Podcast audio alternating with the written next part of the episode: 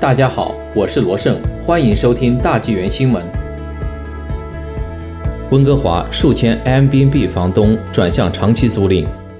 温哥华对 Airbnb 等短期租赁的监管年度报告显示，数千名房东已将短期出租屋转为长期租赁。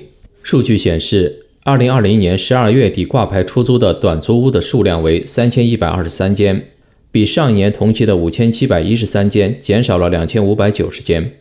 温哥华市府在二零一八年引入了对短期租赁的监管，以提高温哥华的长期租赁的房屋库存。报告称，二零二零年市府发放了超过一点二五万张长期租赁的营业牌照，比二零一九年增加了两百九十七张。报告说，尽管 COVID-19 和去年短期租赁活动骤减，但仍有人继续经营这类租赁。表明这些住宿设施将成为未来城市不可或缺的一部分。